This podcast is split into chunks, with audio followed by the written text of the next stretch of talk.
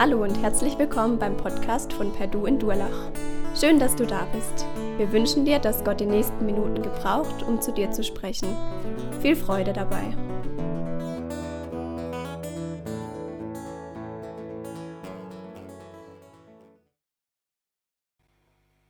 Ja, da steckt ja schon so viel drin, oder? Ein Kind Gottes zu sein, kein Sklave der Angst mehr. Was können wir aus was für einer Freiheit, aus was für einer Geborgenheit raus können wir agieren. Heute sind wir einen Schritt weiter in der Auslegung des ersten Petrusbriefs und da geht es auch in diese Richtung. Wie können wir auftreten nach außen, ein Segen zu sein für andere? Wenn ihr eure Bibel dabei habt, könnt ihr es aufschlagen. 1. Petrus Kapitel 3 ab Vers 8. If you can't stand the heat, stay out of the kitchen, hat Truman, der 33. Präsident von USA, wohl gesagt. If you can't stand out the heat, stay out of the kitchen. Also, wenn du die Hitze nicht ertragen kannst, dann geh doch aus der Küche. In die Küche gehören nur Leute, die es auch ertragen können, die Hitze. Das ist die Situation, in die Petrus hinein seinen Brief schreibt. Verfolgungssituation. Die Menschen hatten richtig Druck und er schreibt seinen Brief und sagt, bitte haut nicht ab vor dem Druck, sondern haltet dem stand, indem er ihm was entgegensetzt, indem er ihn, und das sind wir jetzt heute, indem ihr Segensträger seid, mitten in der Hitze. Wir hatten die letzten zwei Wochen verschiedene Aspekte, so wurde uns ein Bild vor Augen gemalt, wie schön es ist, wenn wir im Miteinander, in den Beziehungen uns von Gottes Willen leiten lassen, wenn wir uns zurücknehmen können, unterordnen können, anderen uns hingeben können und damit Gottes Freundlichkeit und Liebe repräsentieren in den Beziehungen, in der Familie, an der Arbeitsstelle und so weiter. Und heute kommen wir in, diesem, in dieser Aufzählung, die Petrus an seine Hörer schreibt, so zum Ende quasi. Er schreibt hier nämlich, er beginnt hier mit endlich oder zum Schluss noch will ich euch was mitgeben. Er spricht jetzt nicht mehr so einzelne Kategorien an, einzelne Menschen in bestimmten, bestimmten Situationen, sondern sie alle, uns alle, sagt ihr. Für euch alle gilt auf jeden Fall das. Und dann bringt er einige Imperative, das werden wir heute hören, ein paar Aufforderungen. Und das ist nicht immer easy für uns, denn am liebsten würden wir natürlich in unserer individualistischen Kultur uns unseren Verhaltenskanon selber zusammenschustern. Wir würden gerne selber entscheiden, wie soll ich mich verhalten, was ist mir wichtig und was ist mir nicht wichtig. Prinzipiell ist es uns möglich. Aber was Petrus heute sagen möchte in diesen Versen ist, wenn du ein Segen sein möchtest für andere, dann gibt es bestimmte Voraussetzungen dafür.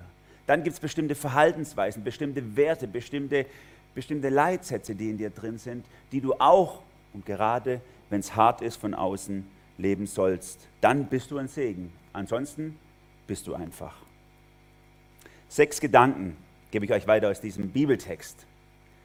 Und ich habe sie bewusst ein bisschen provokativ formuliert, also lasst euch nicht ähm, draus bringen, das ist bewusst so gemacht, euch ein bisschen rauszuholen. Der erste Gedanke, sei lieb zu den anderen. Kennt ihr vielleicht so, Mama sagt, hey, sei mal lieb zu den anderen. Ne? Sei lieb zu den anderen. Euch schließlich, so sagt Petrus hier, fordere ich dazu auf, euch ganz auf das gemeinsame Ziel aufzurichten, auszurichten.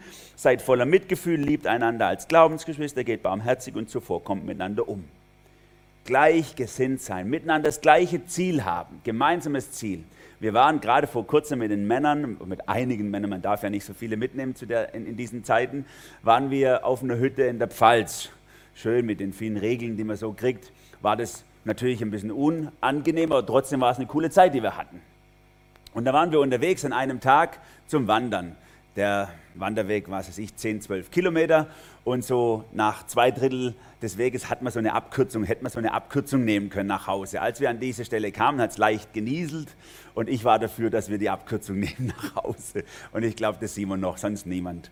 Und wir haben dann abgestimmt miteinander und äh, gemeinsam entschieden, dass wir doch den langen Weg nehmen. Der Christian hat mir nämlich versprochen, es wird schön Sonnenschein. Oder der Ruben, ich weiß nicht mehr, einer hat es mir versprochen gehabt, es wird Sonne. Es war aber gelogen, es ist kein Sonnenschein gekommen. Aber trotzdem sind wir miteinander gemeinsam auf einem Weg und einem gemeinsamen Ziel nachgelaufen. Das war auch wirklich schön, was wir gesehen haben. Gemeinsames Ziel, gleichgesinnt. Nicht auseinander dividieren, dividieren lassen. Nicht sagen, ja, ich mache mein Ding, du machst dein Ding. So sind wir kein Segen, sondern wenn wir als Gemeinde, wir als Kleingruppe, wir als Hauskreis, als Jugendkreis einen Weg gehen, in eine Richtung ziehen, dann sind wir Segen für andere. Und da können wir nicht bei jedem Thema äh, neu ausdiskutieren, was dieser Weg ist, sondern manche Sachen sind, wie sie sind. Genauso wie bei den Straßenverkehrsregeln. Wir diskutieren ja nicht, wenn wir an eine Ampel fahren, dann machen wir keinen Stuhlkreis mit allen Verkehrsteilnehmern und überlegen, ob man bei Rot jetzt fahren darf oder laufen soll oder, oder, oder so, sondern, sondern wir, es ist klar, in diese Richtung geht's. Und so ist es auch bei Petrus. Was wir hier lesen, ist schon ganz schön, okay, mach so, mach so, mach so, seid so, macht mal so. Dann ist nicht ausdiskutieren, sondern es ist der Rückgriff auf das Wort Gottes. Petrus sagt, hey, wenn ihr die Bibel aufmerksam lest, die hatten das Alte Testament und auch schon die Evangelien zum Teil verfügbar. Wenn ihr da reinlässt, dann seht ihr ganz klar, wie es miteinander ausgehen soll. Unsere Verhaltensweisen. Und dann bringt er die, und ich habe das mal hier aufgeschrieben. Und es ist ganz spannend, wie er die so aufbaut. Ich habe hier euch mal ein Modell mitgebracht von einem meiner Lieblingskulturanthropologen, nämlich Lloyd Quast. Er müsste schon tot sein oder zumindest uralt ein äh, Nordamerikaner. Und er hat, äh, ihm ist zu verdanken, dass wir so dieses Modell haben von Kulturen oder auch von einzelnen Menschen. Er sagt, wir Menschen, ähm, wir, oder auch ganze Kulturen, wir haben alle verschiedene Schichten oder verschiedene Schalen, wie wir aufgebaut sind, wie wir ticken sozusagen. Und auf der äußeren Schale, das, was jeder wahrnimmt, ist unser Verhalten, wie wir leben. Also lüg nicht, oder so oder Stil nicht. Das ist nicht in allen Kulturen so, in manchen Kulturen ist das auch gehypt. Aber bei uns ist es zumindest so, Stil nicht und Lüg nicht, bring niemand um. Das ist Verhalten. Das können wir sehen.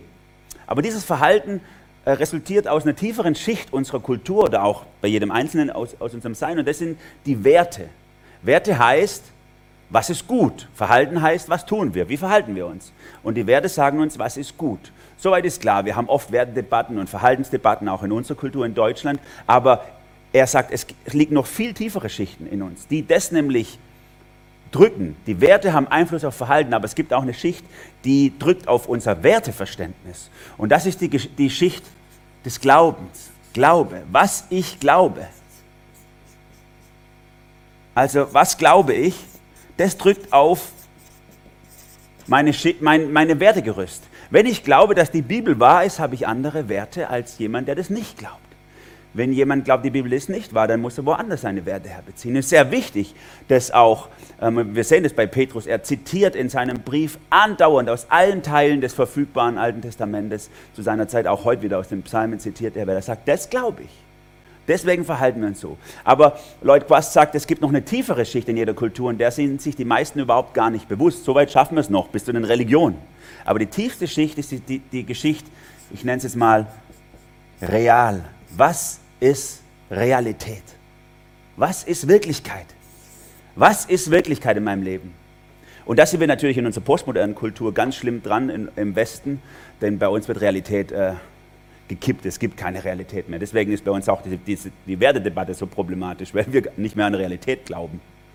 Aber Petrus geht ganz klar davon aus, wenn wir Nachfolger von Jesus sind, dann ist es nicht nur eine Sache von, wie verhalte ich mich, was sind meine Werte, sondern es ist die Frage noch viel tiefer, was glaube ich und ist Jesus meine Realität? Ist Jesus meine Realität? Dann wird sich, werden sich die anderen Sachen daraus ergeben. Und dann bringt er das jetzt im, im, so diese einzelnen Sachen, habt bitte Mitleid miteinander, Mitgefühl, daher kommt unser Wort Sympathie, Mitleiden, tanzt miteinander, und weint miteinander. Ich habe die letzten Monate sowohl Beerdigungen als auch Hochzeiten gehabt. Und bei dem einen tanzt man, bei dem anderen weint man mit. Das ist ganz normal. So gehen wir miteinander um. Dass wir uns mitfreuen und mitweinen. Liebt einander. Habt euch gerne. Er benutzt hier ein Wort, was, was eigentlich so eine tiefe Freundschaft ausmacht. Schaut euch mal um in eurem Raum, schaut mal nach hinten. Ihr, jetzt, jetzt hier sitzt, ihr dürft das mal üben gerade. Schaut mal nach hinten. Könnt ihr die alle sehen? Gut. Habt ihr die alle lieb? Sind es eure Freunde? Wow, oder? Und die ihr jetzt irgendwo in, in Grötzingen oder in, in Königsbach oder, oder so sitzt, schaut euch mal im Raum um. Sind das alles eure Freunde? Petrus sagt, wollt ihr ein Segen sein, dann sollten das deine Freunde sein. Ja gut, ich hätte mir jetzt andere rausgesucht, wenn ich selber hätte entscheiden können. Ne? Ja gut, das ist deine Entscheidung. Willst du ein Segen sein oder nicht? Wir als Glaubensgeschwister möchten uns miteinander leben, gerne haben eine Big Family sein. Gemeinde ist, könnte man sagen, ein Menü, kein Buffet. Ein Buffet picke ich mir raus, wenn ich Lust habe. In der Gemeinde muss ich nehmen, wie es kommt. Und es ist gar nicht schlimm, sagt Petrus, sondern das ist gut für uns, wenn wir so leben. Denn dann sind wir ein Segen. Und das auch noch auf eine barmherzige Art und Weise, wie er hier sagt. Und da kommt so, man könnte das auch übersetzen mit zart fühlen, wie so ein Baby, wie wir miteinander umgehen und so. Das ist für mich auch immer eine ganz besondere Herausforderung, äh, zart fühlen, mit anderen umzugehen. Seid lieb zueinander im täglichen Doing. Das ist der erste Aspekt.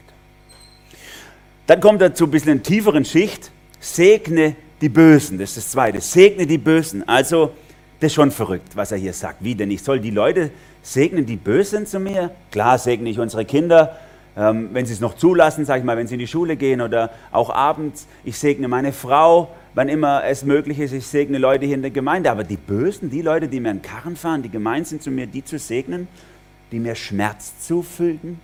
Petrus sagt, ja, genau die. Vergeltet Böses nicht mit Bösem, Beschimpfung nicht mit Beschimpfung, im Gegenteil segnet. Denn dazu hat Gott euch berufen, damit ihr dann Segen erbt. Wie oft höre ich das bei uns, wenn ich irgendwo sitze, in unserem, also zu Hause, und dann knallen irgendwo die Türen und ich höre Geschrei und Beschimpfung und dann gehe ich hin und dann sind irgendwelche zwei, liegen sich in den Haaren und ein Schimpfwort gibt das andere. Und ich als guter Pädagoge, als Papa gehe dann hin und sage, jetzt einer von euch beiden muss jetzt aufhören. Einer muss jetzt was Gutes zum anderen sagen, sonst hört es nie auf. Ja, aber der hat angefangen und der macht immer, nein, die und so. Und dann geht es immer hin und her und dann ist nur noch räumliche Trennung, hilft dann irgendwas, bis sich Leute abgekühlt haben. Kennt ihr vielleicht aus eurer eigenen Geschichte. So schwer.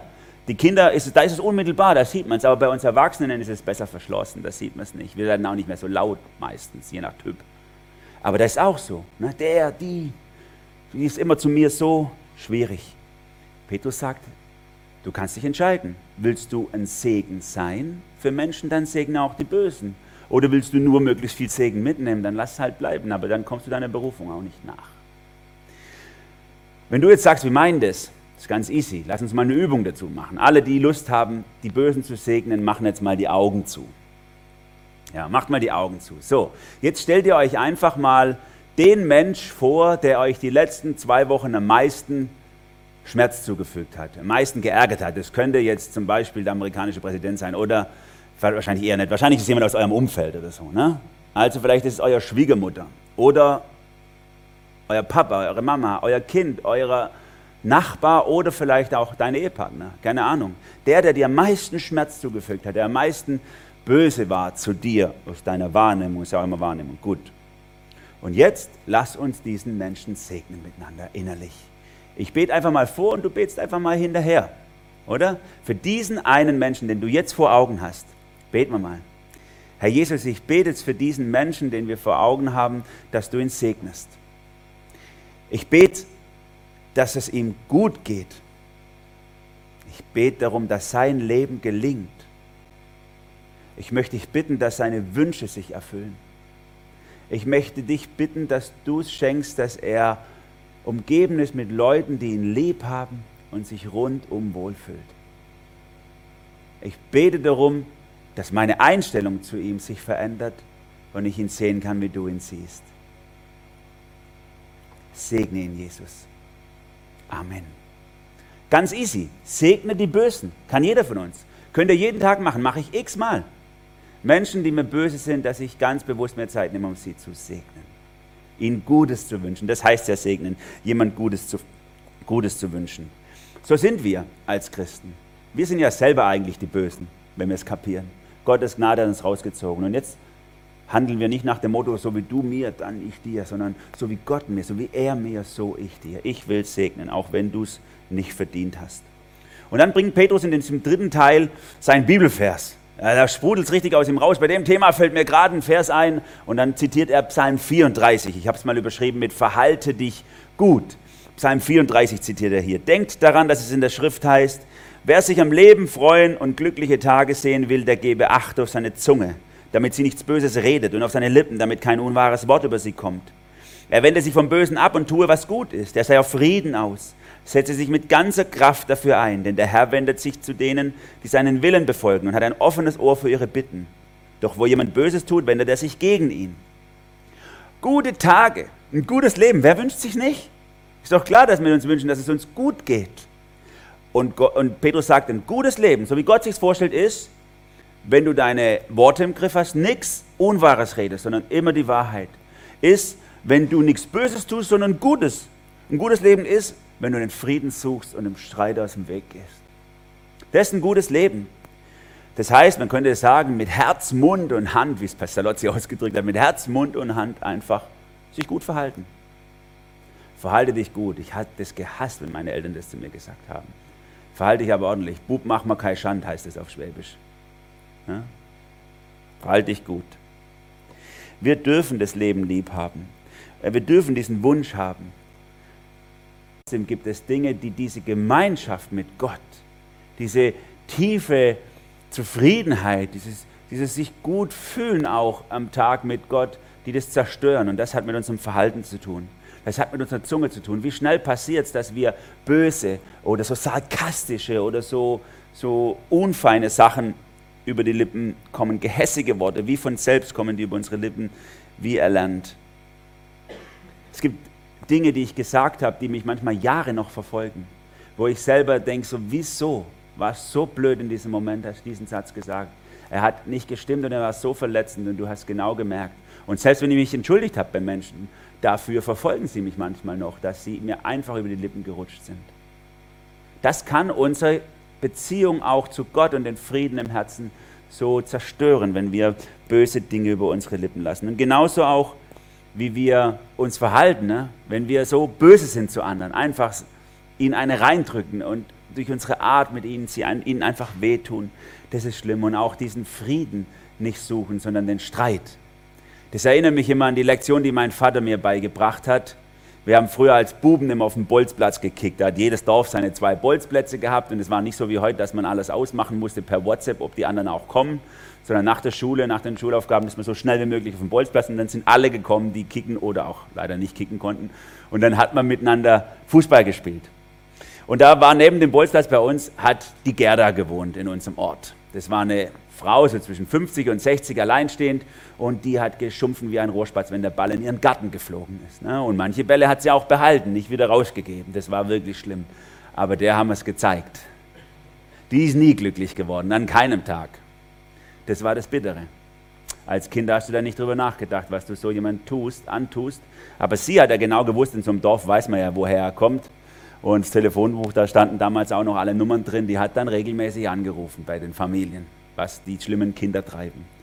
Und dann kam es öfters vor, dass mein Vater mich zur Seite genommen hat und mir, sage ich mal, eindrücklich nahegelegt hat, mich anders zu verhalten und mir dann, und das war das Schlimme, das andere kann man ja über sich gehen, äh, gehen lassen, mir dann quasi ein Geschenk äh, aus unserer Gärtnerei, wo ich aufgewachsen bin, in die Hand gedrückt hat und gesagt hat, jetzt gehst hin zu Gerda und bringst ihr das Geschenk und entschuldigst dich bei ihr.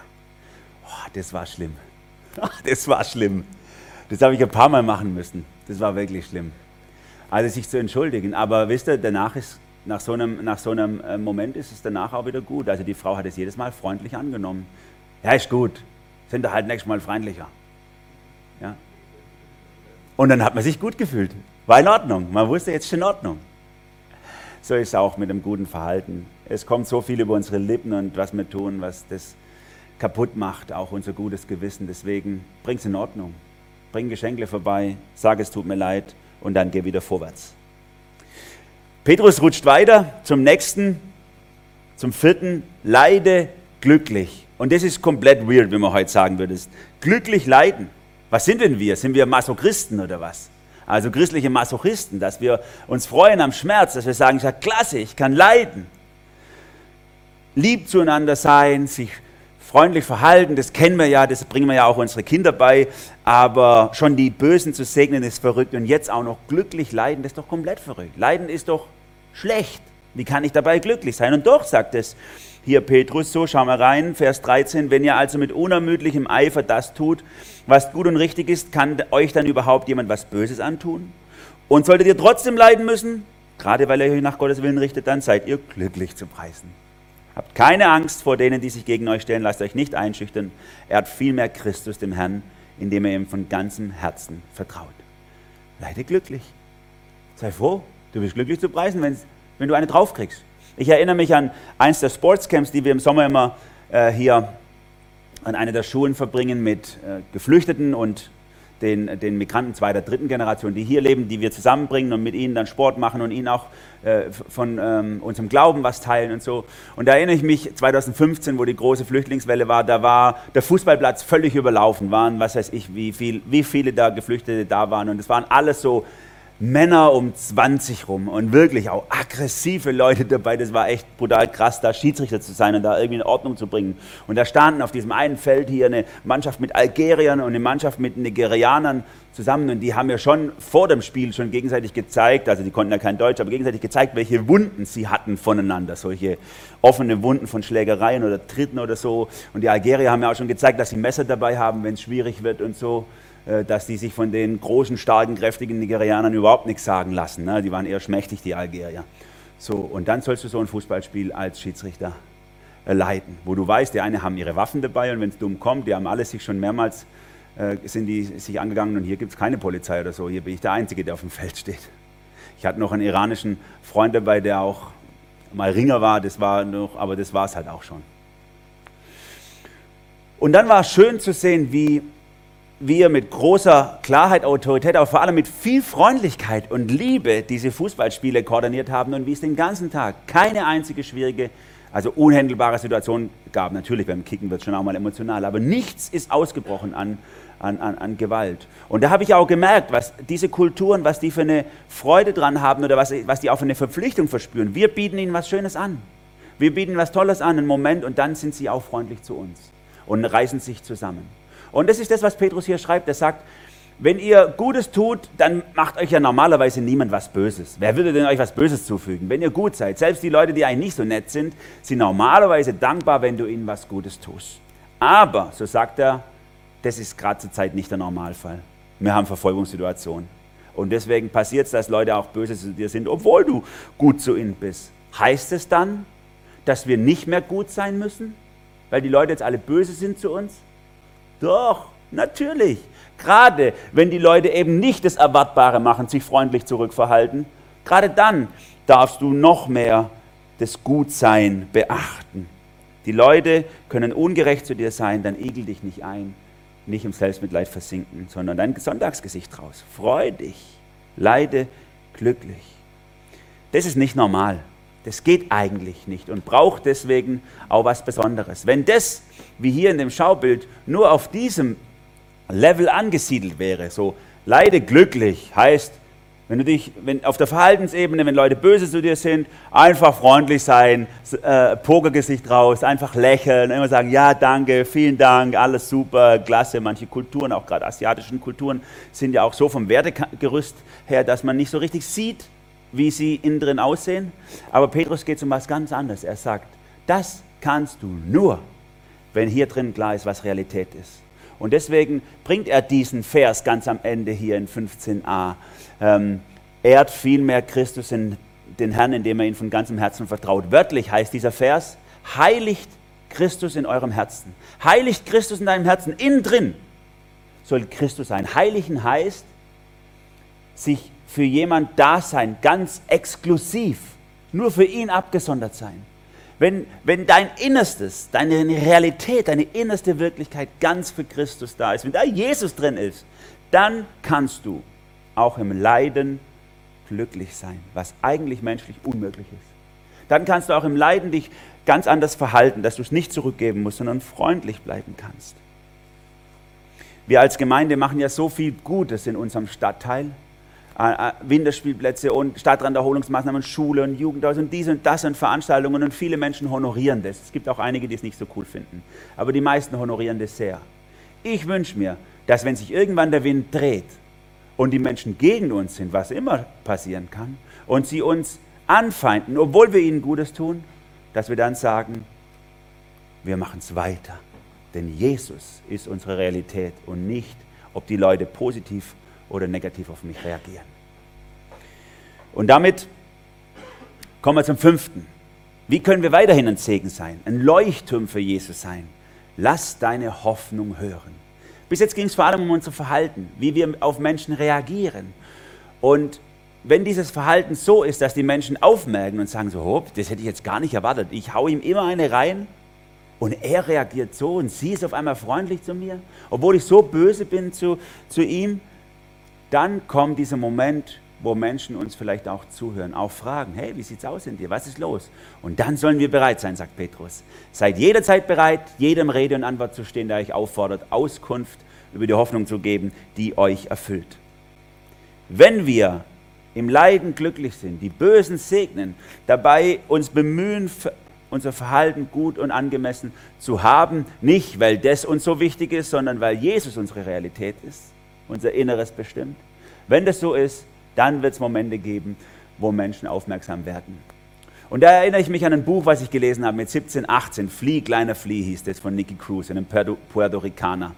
Er hat das erlebt, als er war, ein, er war ein Chef von einer Bande in New York, in einem dieser Ghettos und hat so eine große Bande von 120, 100, 160 Schlägern äh, regiert als Präsident und das, da ging es in den 60er, 70er Jahren ging es ja ganz schrecklich zu. Die haben sich bekriegt, diese Banden, immer nach Nationalität, die Iren gegen die Puerto Ricaner und gegen die, gegen die ähm, was weiß ich was, Latein-Mexikaner äh, und gegen die Schwarzafrikaner und so weiter und so weiter. Die haben sich gegenseitig bekämpft und in diese Gebiete sind sogar die Polizisten nicht ohne Begleitschutz reingegangen. So Angst hatten die vor denen, weil die mit, mit Messer und Fahrradketten und was weiß ich was, mit Backsteinen die getötet haben. Da sind Polizisten umgekommen.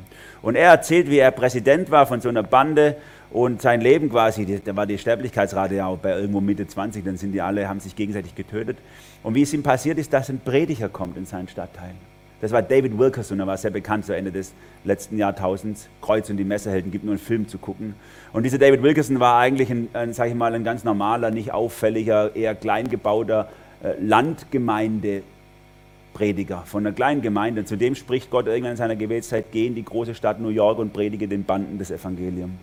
Und der sagt, okay, mache ich. Fährt viereinhalb Stunden hin, geht in die Ghettos und predigt den und macht es jede Woche fährt er einfach ganz lang hin, erzählt ihnen von Jesus und es kommen einige von diesen Bandenmitgliedern zum Glauben. Unter anderem auch der Vizepräsident von diesen, zum Mau Maus hieß diese Bande. Und der, der, der, der Niki, der hat sich tierisch aufgeregt über den, weil immer mehr fromm geworden sind von den Bandenmitgliedern, wegen diesem komischen Prediger. Und der Prediger kam auch regelmäßig bei ihm an die Tür nach Hause, hat ihn besucht und hat ihn, ähm, wollte ihm von Jesus erzählen. Und irgendwann ist es dem Niki zu viel geworden. Er hat gesagt, wenn du noch einmal bei mir jetzt klopfst, dann, dann, dann, dann steche ich dich ab und verteile deine Eingeweide auf den ganzen Gehweg. Die waren ja richtig brutal. Ne? Und dann sagt dieser Prediger, der sehr klein war, sagt zu ihm, du, du kannst mich in Stücke schneiden, auseinanderschneiden. Und da liegen dann lauter Stücke von mir rum und jedes einzelne Stück wird dir zurufen, ich lebe dich und Jesus lebt dich. Und das war ein Wendepunkt im Inneren von diesem, von diesem harten Kerl sodass er dann Stück für Stück sich geöffnet hat und dann später auch zum Glauben kam an Jesus und seine Waffen, wo die dann mit 80 Leuten zur Polizeistation gegangen sind und die ganzen Waffen abgegeben haben. Da war das ganze Zimmer voll, nur mit Waffen bei der Polizei.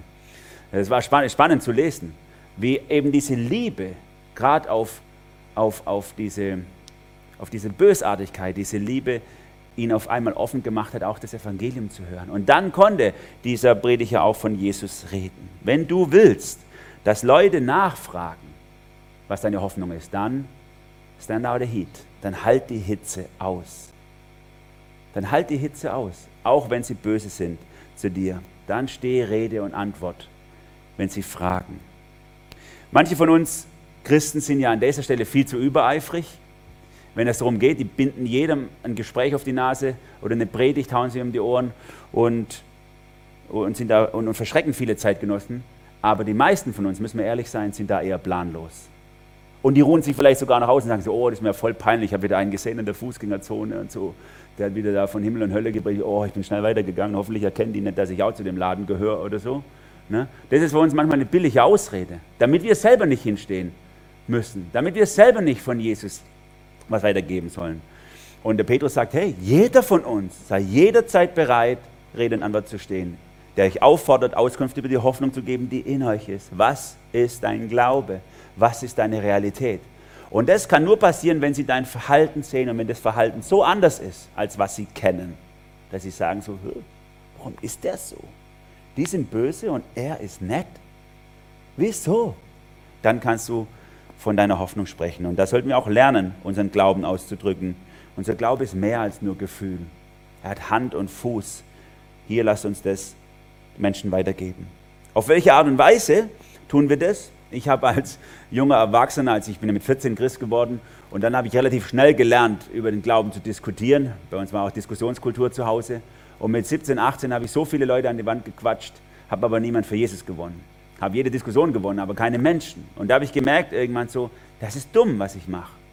Ich gewinne Menschen ja überhaupt gar nicht, sondern ich verliere sie durch die Art, wie ich mit ihnen über Jesus rede. Und das ist auch bei Petrus der Punkt. Deswegen spricht er jetzt im letzten Teil davon, auf welche Art und Weise wir das sagen sollen, das Evangelium. Nämlich freundlich, respektvoll, mit einem guten Gewissen. Das ist der letzte Gedanke. Beschütze dein Gewissen. Aber, also Rede und Antwort stehen, aber tu es freundlich und mit dem gebotenen Respekt. Immer darauf bedacht, ein gutes Gewissen zu haben. Denn wenn ihr ein vorbildliches Leben führt, wie es eurer Zugehörigkeit zu Christus entspricht, werden die, die euch verleugnen, beschämt dastehen, weil ihre Anschuldigungen sich als haltlos erweisen. Und sollte es Gottes Wille sein, dass jemand leiden muss, weil er Gutes tut, dann ist es auf jeden Fall besser, als wenn er leiden muss, weil er Böses tut. Du kennst vielleicht die Situation, du machst jemand was Wunderbares, du richtest ein Frühstück und freust dich schon, wenn du deinen Sohn, deine Tochter oder deinen Ehepartner wächst und denkst, machst alles so schön und habt eine schöne Zeit und der steht mit dem falschen Fuß auf, lässt dich links liegen, holt sich einen Riegel aus dem Kühlschrank und haut ab. Ohne Gruß. Und du bist völlig enttäuscht darüber, wie konnte das passieren? Ich habe so gut gemeint und der ist so gemein zu mir oder die. Beschützt dein Gewissen. Christen, die in der Verfolgung sind, im Islam oder im Kommunismus, denen geht es dauernd so, dass sie freundlich sind und loyal und kriegen eine oben drauf. Und wie schnell kann es auch bei uns passieren? Wir sehen es in einigen Zeitungsartikeln auch jetzt, dass der Wind schnell drehen kann und manche Menschen nicht mehr, mehr fair mit uns umgehen. Sind wir dann noch freundlich zu ihnen? Beschütz dein Gewissen. Lass dich selber nicht dazu hinreißen, böse zu ihnen zu sein, sondern bleib freundlich. Gebotenen Respekt, immer ein gutes Gewissen, indem du dich mit ihnen ähm, mit ihnen um, äh, abgibst. Das kannst du nur, wenn dein Inneres stimmt. Und deswegen wieder bei Petrus hier. Verhaltet euch so, wie es eurer Zugehörigkeit zu Christus entspricht. Er sagt nicht so, verhaltet euch so, wie es sich gehört, sondern verhaltet euch so, wie es der Realität eures Lebens entspricht. Wenn Jesus deine Realität ist, dann darf auch sich dein Leben anpassen. Es ist gut, wenn du für Böses leidest, wenn du über die Ampel fährst, bei Rot musst du bezahlen. Punkt, ist mir auch schon passiert. Ist halt so. Der Naftali mit mir zu viel gequatscht, dann musste ich halt bezahlen nachher. Ja? Ist auch richtig so. Aber es ist noch besser, wenn du leidest, obwohl du nichts dafür kannst. Deswegen üb dich darin, freundlich zu bleiben, auch wenn die anderen es nicht sind. Und damit komme ich zum Schluss.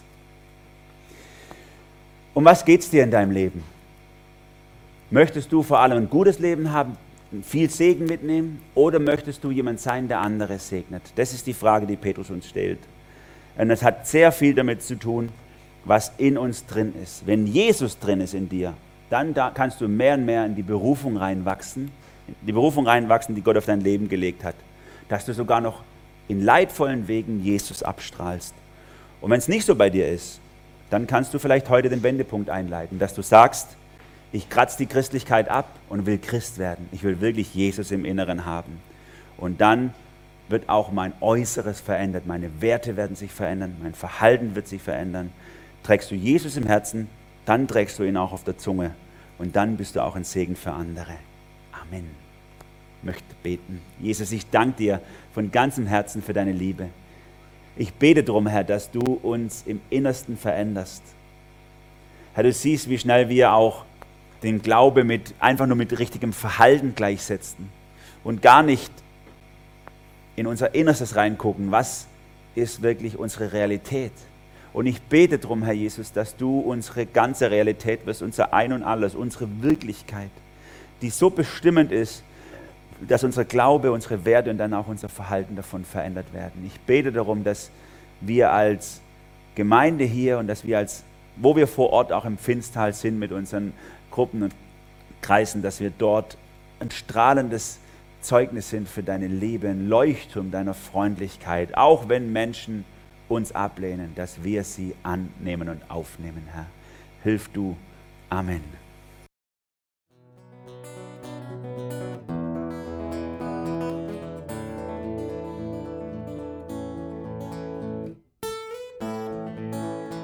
Wir hoffen, der Podcast hat dir weitergeholfen. Falls du noch Fragen hast, besuche gerne unsere Homepage unter www.per-du.church. Hier findest du alle wichtigen Infos zur Gemeinde und zum Glauben. Tschüss und bis zum nächsten Mal.